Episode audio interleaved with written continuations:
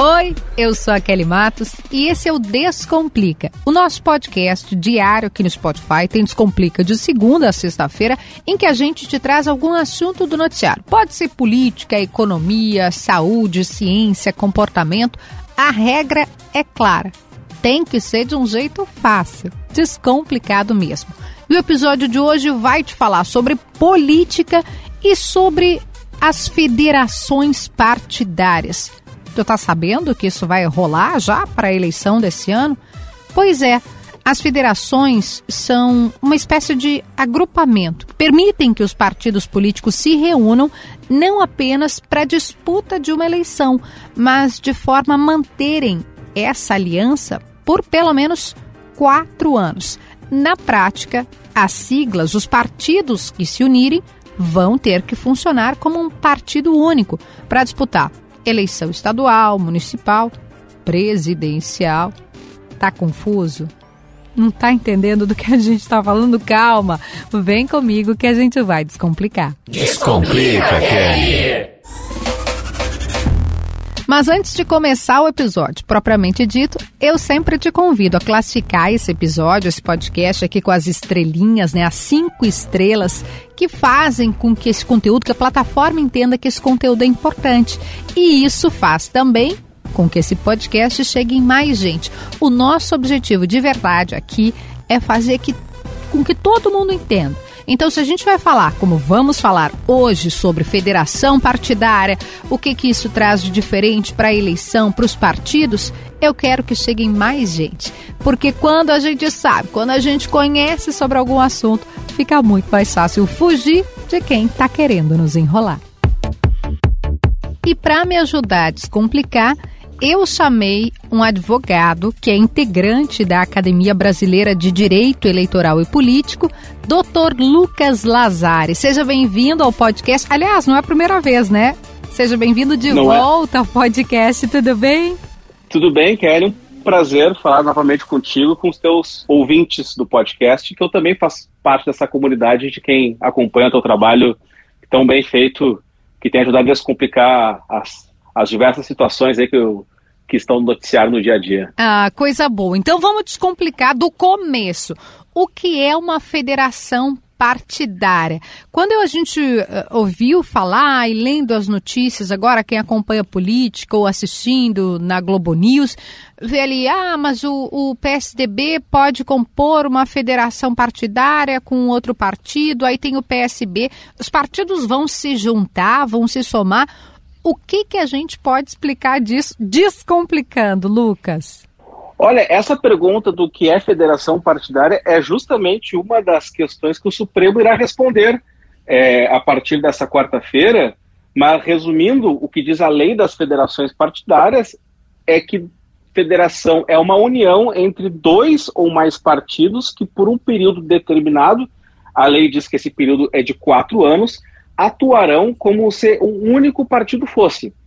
Ou seja, os partidos estarão federados, obrigatoriamente estarão coligados na próxima eleição presidencial, em todas as 27 eleições estaduais que acontecerão nesse ano, em todas as eleições municipais que acontecerão em 2024 e também os seus deputados eleitos atuarão como se uma única bancada fossem na Câmara dos Deputados e nas Assembleias Legislativas. Então, Muitos dizem que a federação é uma espécie de noivado, porque a fusão entre os partidos seria um casamento, a federação seria um noivado. Ou seja, vamos atuar junto como se a gente fosse um só, mas ainda não vamos se fundir, porque mais à frente a gente pode desistir da ideia e daqui quatro anos podemos romper essa federação. Mas por quatro anos, esses partidos atuarão como se uma única legenda fosse. Então, na verdade, na prática, doutor Lucas, seria mesmo uma união, só que ela não é uma união eterna, ela, ela tem um prazo estipulado. Exatamente. Na prática, é como se fosse uma fusão temporária. A, a grande diferença da federação para a fusão é que o partido segue mantendo a sua identidade política, ou seja, os partidos federados poderão seguir, os, os, parlamentares dos partidos federados poderão seguir dizendo que são do partido A, do partido B, os partidos poderão seguir se manifestando com as suas leis, com, é, com seus símbolos, com seus uhum. emblemas para a sociedade, mas na prática cotidiana, tanto das eleições quanto na vida parlamentar, serão uma, uma única agremiação. E por que, por que, que essa lei foi criada? Por que, que decidiram fazer uh, esse tipo de, de, de instrumento, de, de, de possibilidade, porque antes, eh, até bem pouco tempo, a gente tinha as coligações, ou ainda tem as coligações, para disputar a eleição. Mudou isso a partir de quando e por quê? As coligações para as eleições proporcionais, ou seja, as eleições de deputado e de vereador, elas estão proibidas desde as eleições de 2020. Uhum. Agora, em 2022, será a segunda eleição em que essa regra está vigente e estará vigente nessa eleição. A razão pela qual a federação foi criada é uma forma de os pequenos e médios partidos ultrapassarem a cláusula de desempenho. Porque como eles vão atuar como se um único partido fossem, eles somam esforços para atingir um número mínimo de votos para superar a cláusula de desempenho, sem a necessidade, que era mais drástica, de fazer uma fusão. Então, a, a, a, a razão principal pela qual a lei das federações foi criada é justamente uma alternativa para os partidos que entendem que não terão condições de ultrapassar a cláusula de desempenho, também conhecida como cláusula de barreira, poderem ultrapassar essa cláusula sem a necessidade de serem extintos. A razão principal é essa. Mas já que tu fez a questão sobre as coligações proporcionais, esse é justamente o tema que foi levado ao Supremo Tribunal Federal. Pois é, a minha dúvida, Lucas, eu vou te interromper para tentar entender, porque uh, se as federações vieram para se sobrepor, para substituir, melhor dizendo, as coligações que estão, como tu disseste, né, proibidas por entendimento do Supremo. Na verdade, a, a, a, tu não está equivocada porque, inclusive, o autor da DIN pensa é, parte da mesma premissa de que ela veio para substituir hum. as coligações, mas, na verdade, pelo, pelo menos é, é, é, a minha opinião, é, de que elas vieram como uma alternativa para os partidos ultrapassarem a cláusula de, de desempenho. Claro, na verdade agora, é isso, essa é a razão original, né? Porque Essa senão é os partidos deixariam de. Os, pequ... os menores, né? Não que sejam pequenos, mas os menores deixariam de existir.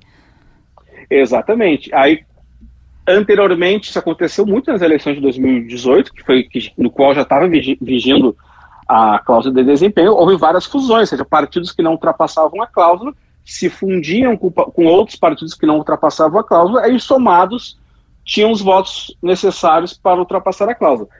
Agora, como a cláusula de, de, de, desempenho a cada quatro anos fica mais rigorosa, se entendeu de se criar essa alternativa, que é não precisa fazer a fusão, mas durante quatro anos os partidos vão atuar como se um único partido fosse, e portanto seus, os seus votos somados se, se, serão suficientes para o cálculo do cômputo da, da cláusula de desempenho. Mas sobre a questão que envolve é, a coligação proporcional, é que como os partidos terão que atuar durante quatro anos como se um único partido fosse, uhum. isso tem como consequência, é, por óbvio, de que eles também serão coligados nas eleições proporcionais, o que é proibido pela Constituição desde as eleições de 2020, como eu comentei. Aí o, o autor da essa ação direta de inconstitucionalidade, que foi ajuizada pelo PTB, o Partido Trabalhista Brasileiro, contesta exatamente isso, de que esta lei, que é uma lei nós chamamos de ordinária, ou seja, uma lei que na hierarquia das leis está abaixo da Constituição, ela afronta uma emenda constitucional que, que impede a coligação proporcional. Eu, o ministro Barroso, que é o relator é, desta lei, ele já antecipou a posição dele de que ele discorda dessa alegação, justamente porque há, há grandes diferenças entre fazer uma coligação proporcional e fazer uma federação coligação proporcional era uma união efêmera, que valia só na, na De na ocasião, eleição. muitas vezes. Né? De ocasião. Na verdade, sempre de ocasião. Todas. Se tivesse algum acordo. ainda, ainda que houvesse é, convergência programática, era, ela era de ocasião porque ela durava na, naquela eleição e terminada a eleição a, a, a coligação já não, já, já, já não fazia efeito algum não exigia nenhum tipo de coerência de um partido, poderia estar coligado com um partido no Rio Grande do Sul e com outro, e, e com outro completamente diverso em Santa Catarina, por exemplo. Não, e, e acontecia, é Lucas, da, de, por exemplo, você votar num candidato, numa candidata super progressista, né? Não, não vou citar nomes aqui, mas você vota em alguém que é favorável a determinadas pautas e acabar elegendo pelo seu voto por conta da coligação, um deputado ou uma deputada junto que é absolutamente antagônico, né? Por causa do, do tipo de, de, distribuição de votos. E aí, agora eu vou te dar um desafio, Lucas. Como é que a gente explica para as pessoas, uh, de uma forma absolutamente didática, esse sistema de votação em que você vota num e elege outro, simplificando aqui, né? Mas o seu tá. voto acabava levando para uma Exato. Assembleia ou para uma Câmara dos Deputados alguém que não era aquela pessoa que você escolheu. Exatamente. Só para complementar e já, já respondo essa pergunta, de que a grande questão da diferença da federação para a coligação proporcional é justamente essa. A federação é uma união no, no, em todo o país, né, que, uhum. com a duração de quatro anos. A coligação proporcional era uma união que poderia ser só naquele estado e que durava só cada eleição me parece uma, uma, uma, uma, uma, uma diferença muito clara. O ministro Barroso entende que, que, que, que federação e coligação proporção são coisas diferentes, mas, como tem uma ADIC para ser julgada no Supremo, é possível que o Supremo eventualmente concorde com a tese de que são a mesma coisa e que, portanto, seria inconstitucional. Sobre essa questão de votar num candidato e ajudar a eleger outro, é uma das características do sistema proporcional. As cadeiras nos parlamentos eu, digo, quando eu digo parlamento, eu estou excluindo o Senado, que também é poder legislativo, mas é um tipo diferente de eleição. Elas são distribuídas não para os.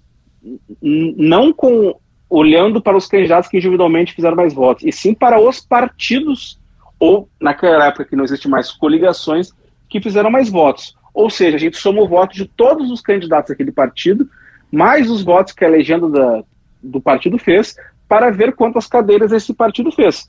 Se, por exemplo, o partido tem direito a três cadeiras, serão eleitos os três, é, no caso da seleção candidato a deputado, mais votados desse partido. O sistema ele até tem alguma lógica, porque como o parlamento ele tem que representar, é, se não 100%, quase 100% da população, ou seja, é, as ideias que existem na sociedade têm que estar o máximo possível, é difícil fazer uma, um, um, cálculo matemático, e, e, e, quando se monta o sistema eleitoral, se, se faz cálculo matemático que consiga representar toda a, a conjunto de ideias da população na mesma proporção no parlamento, mas a ideia é de que se, se 20% da população pensa conforme o partido A pensa, uhum. esse partido tem que ter 20% de cadeiras no parlamento. Aí não interessa se o candidato individualmente fez mais ou menos votos que, por exemplo, o candidato de outro partido. O que interessa é se que esse partido que tem que, que defende ideias é, parecidas com 20% da população tenha que ter 20% das cadeiras no parlamento.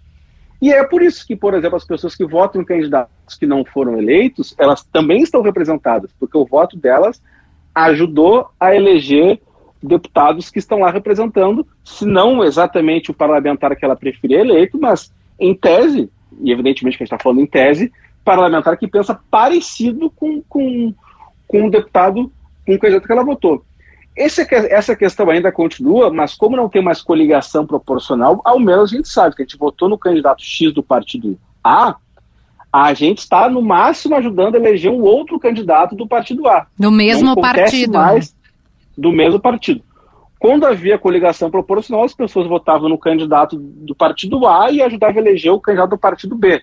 E aquilo realmente era uma distorção da vontade do eleitor brutal, e me parece que fez bem o Congresso Nacional em proibir as coligações proporcionais por conta dessa questão de que os parti é, é partidos estavam com representação acima do que a sociedade é, é, acima da representação de fato que tinham na sociedade, porque eles tinham se coligado com um partido maior e eleito seus candidatos na carona desses maiores partidos. É por isso também, né, Lucas, a gente está falando aqui, claro, de uma forma mais é, generalista, mas é por isso que muitos partidos pegam esses é, essas pessoas, essas celebridades, para levar votos para o conjunto. Porque, de novo, a gente está acostumado a pensar em votar, e é verdade, né? A grande maioria da população, e até que não se interessa por política, a votar numa pessoa. Mas, na verdade, você está votando naquele partido, porque o seu voto e o conjunto de votos que forem aplicados naquele partido vai levar uma ou mais pessoas daquele grupo, né? Pensa que você está votando nas maçãs ou nas laranjas, e aquele grupo né, com, com o número de votos, vai levar aquela pessoa ou mais pessoas junto é, para compor o legislativo. Só que eu estou pensando aqui, e agora vou citar nome mesmo, ah, quando a, o deputado federal mais votado do Rio Grande do Sul na última eleição grande foi o deputado Marcel Van Hatten, com 300 e tantos mil votos, se não estou enganada. É, agora eu vou procurar aqui na internet, eu não lembro de cabeça. Mas ele não levou mais ninguém, Lucas, pela, pela minha lembrança. Exatamente. E isso aconteceu porque, justamente para evitar essas situações de, de o partido ter um candidato que, que faz uma votação muito extraordinária, muito acima é, do normal, carregar alguém com uma votação muito inexpressiva, a lei ah. criou um mecanismo que é de que o, o, candidato individualmente tem que fazer no mínimo 10% do que a gente chama de coeficiente eleitoral. Coeficiente eleitoral tem nome feio, mas não é tão difícil de entender. É, é, é a divisão é a divisão do número de votos totais pelo número de cadeiras em disputa. Eu não lembro exatamente qual foi o coeficiente nas eleições de 2018, mas se não me engano, se não me engano, ficou perto de 180 mil votos, um pouco mais ou um pouco menos, o que significa que um candidato individualmente tinha que ter no mínimo 18 mil votos. E o primeiro suplente do deputado Marcel tinha menos do que 18 mil votos. Então, hum. ainda que o, o novo tenha feito votos suficientes para fazer duas cadeiras, nas eleições de 2018 foi criado esse mecanismo que o candidato, que além dessa conta maior, que quer, quer ver quantos, quantas cadeiras cada partido tem, tem direito, o candidato individualmente tem que fazer 10%. Se o segundo, no Marcel, caso. Mas... O Marcel fez, eu exato, achei exato. aqui, 349.800 votos, né? Então, pô, um caminhão de votos para a gente pensar. Uh, na minha cabeça aqui, né, como alguém que acompanha, ah, vai levar outro junto. Mas aí tu citaste essa segunda regra, então. O segundo, que vem logo depois, teria que fazer um mínimo. Exato. Eu já estou aqui com dados já. O coeficiente rápido. eleitoral nas eleições de 2018 foi exatamente 188.551 votos. Então, um pouquinho mais de 18 mil votos que um candidato individualmente tinha que ter para ser eleito deputado. Ou seja, não adiantava que o partido dele tivesse direito a duas cadeiras ele tivesse segundo lugar na lista dos partidos, porque ele individualmente tinha que fazer um pouquinho mais de 18 mil votos. Como o primeiro suplente do Novo não fez esses 18 mil votos, a, a, a cadeira que o Novo teria direito foi redistribuída.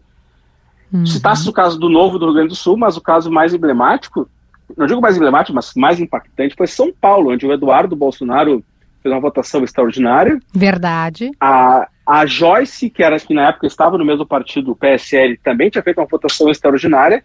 E aí o PSL, poucas pessoas sabem disso, ou comentam isso, o PSL teria direito a sete deputados federais a mais do que tem hoje. Se não, se não houvesse essa regra que, que, que exige um desempenho mínimo do candidato, o PSL teria eleito em São Paulo sete deputados a mais do que tem hoje. Então, Olha. além do Rio Grande do Sul, que, que, que, impactou em uma cadeira, em São Paulo impactou em duas, porque lá teve dois candidatos que, que fizeram uma votação muito acima da média, ambos do mesmo partido o Eduardo Bolsonaro e a Joyce relembrando. É, não, é importante isso, né? Para a gente, claro, a eleição a cada, a eleição grande, né? A cada quatro anos, a gente no Brasil sequer lembra em quem votou, né? Esse já é um primeiro erro. Exato. Mas ainda mais entender o sistema, eu acho super importante. Eu sempre falo aqui no podcast. Super. Quando a gente sabe de um assunto, quando a gente conhece o mecanismo, é muito mais fácil fugir de quem está querendo nos enrolar. Então, se algum partido eventualmente está e nada contra a pessoa, a figura, né? Mas você está querendo levar o Tiririca, por exemplo, ou outro que seja, um ex-Big Brother, alguém, é para fazer esse caminhão de votos, né? Para no conjunto, né? Pro, pro, para o balaio das laranjas ou das maçãs poder levar mais gente. Mas essa regra que o doutor Lucas citou aqui já é uma trava, né? Não, peraí, não vai entrar qualquer um. Tá? A pessoa fez dois votos, você vai entrar simplesmente porque está indo na carona? Não, tem pelo menos um, um detalhezinho. Eu, eu, vou Sabe voltar. O, o PSL chegou ao Supremo alegando inconstitucionalidade, ah, é? inconstitucionalidade dessa regra e perdeu. Mas o PSL chegou a reclamar, que, uh, afirmando que seria inconstitucional, porque ele, enfim, ele fez voto em São Paulo. É fato que, pelo, que ele fez uma votação em São Paulo que ele daria sete cadeiras a mais do que ele teve, e ele alegou que era inconstitucional que ele não ter direito a essas cadeiras porque os seus candidatos individualmente não tinham feito os 10% do coeficiente. Mas o Supremo entendeu que a lei sim é constitucional e, portanto, manteve válida a lei. Não, achei interessante essa trava, né? Porque senão, realmente, um candidato que fez dois votos entraria no, dois eu estou exagerando, né, gente, por óbvio, mas um candidato fez pouquíssimos uma, votos estaria uma ali. Vez, uma vez aconteceu do Enéas, foi 2002, eu acho. O Enéas fez uma votação tão extraordinária que ele chegou a levar um deputado que, tinha, que não tinha voto para ser síndico no meu prédio. Olha aí, tá vendo? Por isso que é bom trazer o Lucas aqui, porque ele tem memória e ele lembra dos casos. É Exato. É isso, gente, levar alguém. O Enéas, em 2002, fez uma votação Estrondosa, acho, né? Se não me falha a memória, maior do que a que o Eduardo Bolsonaro fez na última eleição, se não me falha a memória. Isso 2000 Mas e... não foi igual a dois. Dois, vamos se ver. Se não foi igual a do Eduardo, foi muito parecida. Mas o Enéas fez uma votação muito absurda em 2002 e, enfim, levou com ele gente que... Levou, inclusive elegeu um, um gaúcho naquela eleição, inclusive, um, de, de, Olha um, aqui, Eu digo que é um gaúcho porque é um gaúcho que tinha sido candidato a governador na eleição anterior aqui no Rio Grande do Sul e foi candidato lá em São Paulo e foi eleito deputado com uma votação bastante modesta. O Enéas fez um milhão e meio e o Eduardo Bolsonaro fez um milhão e oitocentos. Um ah, milhão... o Eduardo passou o Enéas. Passou, então. passou. Um milhão e é meio. Recorde que, que permanecia uma... não superado até 2018, quando Eduardo Bolsonaro obteve um milhão e oitocentos mil votos, o que levaria exatamente, o que levaria o PSL a ter todas essas cadeiras que tu acabaste de citar. Eu acho que o Eduardo chamou menos atenção porque os deputados que ele levou alguma votação mínima tiveram o Enéas, levou a chapa do, do Prona em 2002 era mais frágil que a, que a do PSL, não levou ninguém com menos de mil votos e o, o Enes, em 2002, elegeu deputado de São Paulo, se não me engano, com menos de mil votos. Olha aqui, ó. Não, eu vou. Eu, nós, eu e o doutor Lucas, a gente é muito apaixonado por política. Olha aqui, ó.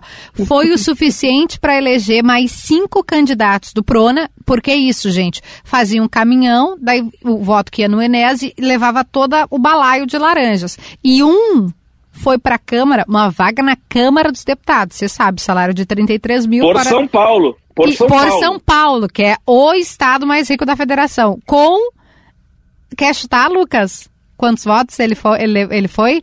Eu, eu vou te dar uma dica, tá? É, é menos de 500.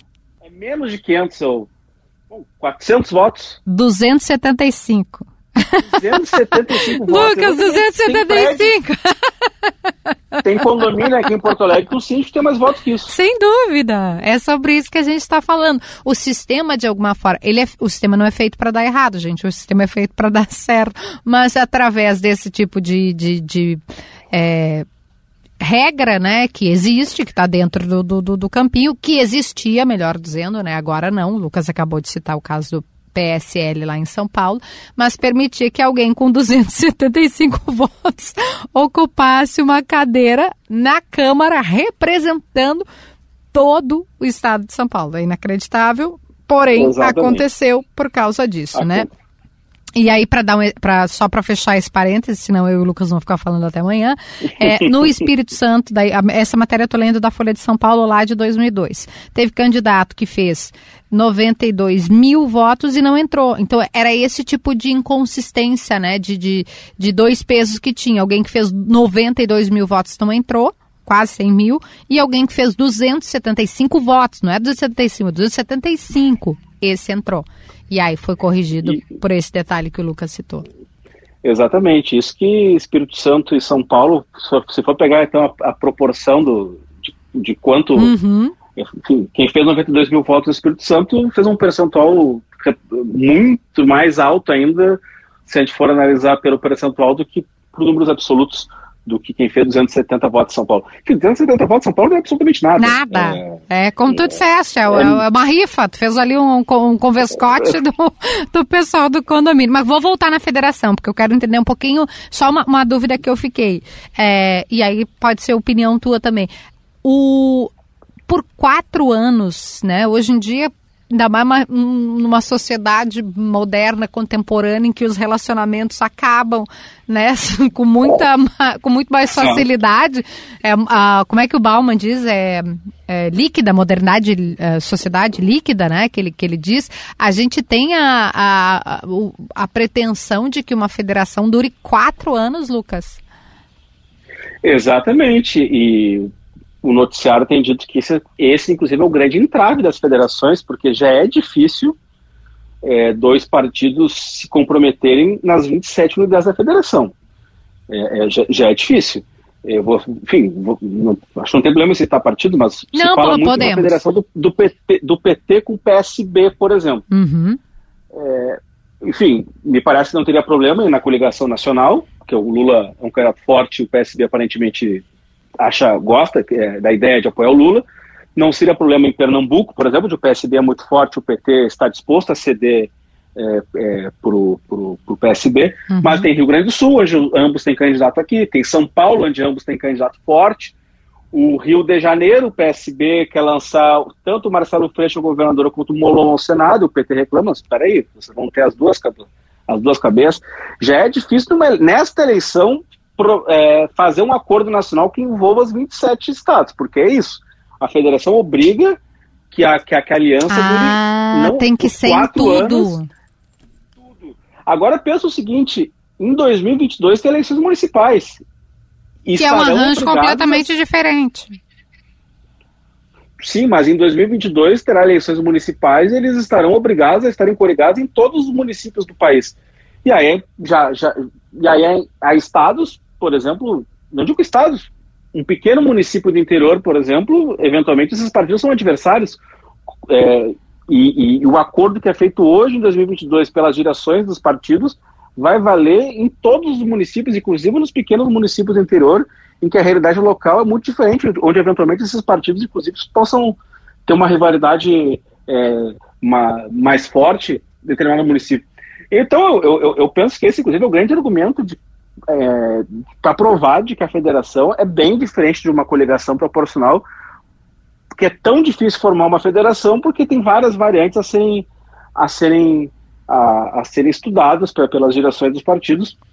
E, aproveitando um gancho, uma, uma, que o Supremo vai julgar duas questões na quarta-feira, não só a validade da federação, mas tem uma outra questão que tem preocupado os partidos. Que a lei das federações diz que a federação pode estar informada até a data final das convenções, que neste ano de 2022 é 5 de agosto.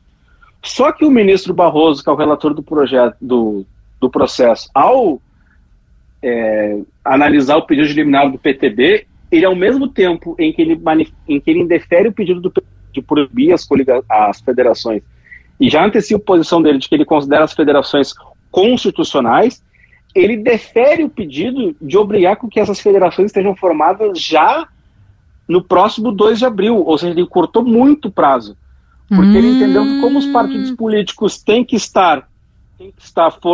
É, para disputar uma eleição, o partido tem que estar registrado até 2 de abril, até seis meses antes da eleição, que neste ano de 2022 é 2 de abril.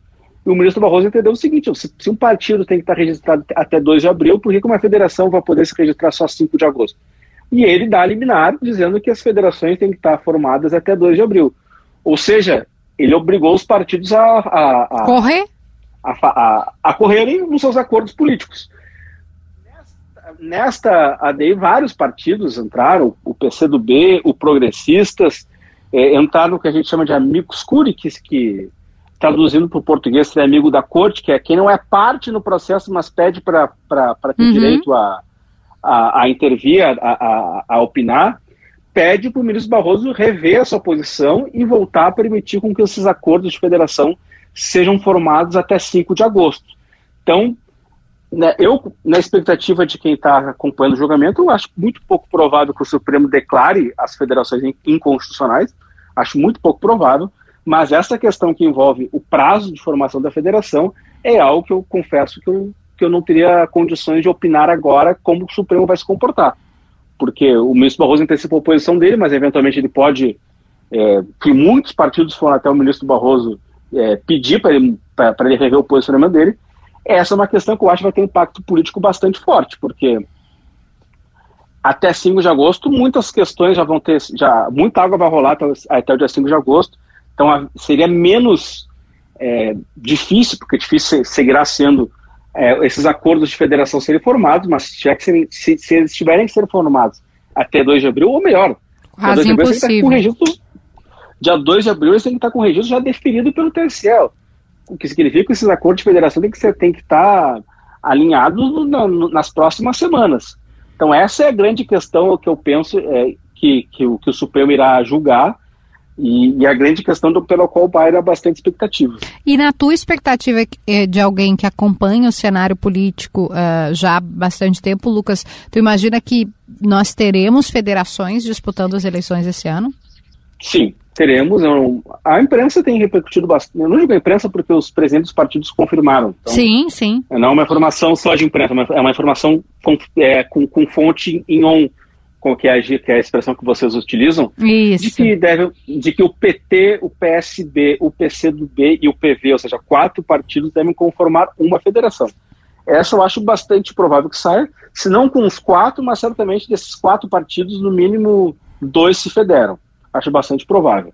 E eles continuam e existindo enquanto partidos, né? Só para deixar claro, cada um. Se eu sou deputada, a Kelly é deputada pelo partido PZ, que eu, não existe, eu acho, né? Tá, mas vou botar aqui, PZ. É, eu vou estar coligada com a tua, vou ser uma federação junto contigo, mas eu continuo sendo do meu partido. Sim, segue sendo do teu partido, segue tendo que se filiar a, a um partido, não existe filiação na federação, ah, você tem que filiar um partido filiar, o número que tu vai concorrer será o número do teu partido, tu vai usar o logo do teu partido, mas uma vez eleita, esses partidos federados vão ter só um líder, não vão ter quatro líderes, vão ter só um líder. Os cargos que são distribuídos na, na, nas casas legislativas, que são proporcionais ao tamanho que cada partido possui, será a federação terá só é, a federação será um, um, partido único, considerado só um partido na, na hora de, de da, da, distribuição desses espaços internos no, no legislativo. Então, é, a, o partido segue tendo, tendo a sua identidade, a sua, a sua autonomia, mas ele estará por quatro anos federado a, uma, a, a outros partidos e terá que atuar obrigatoriamente em conjunto com eles. Perfeito.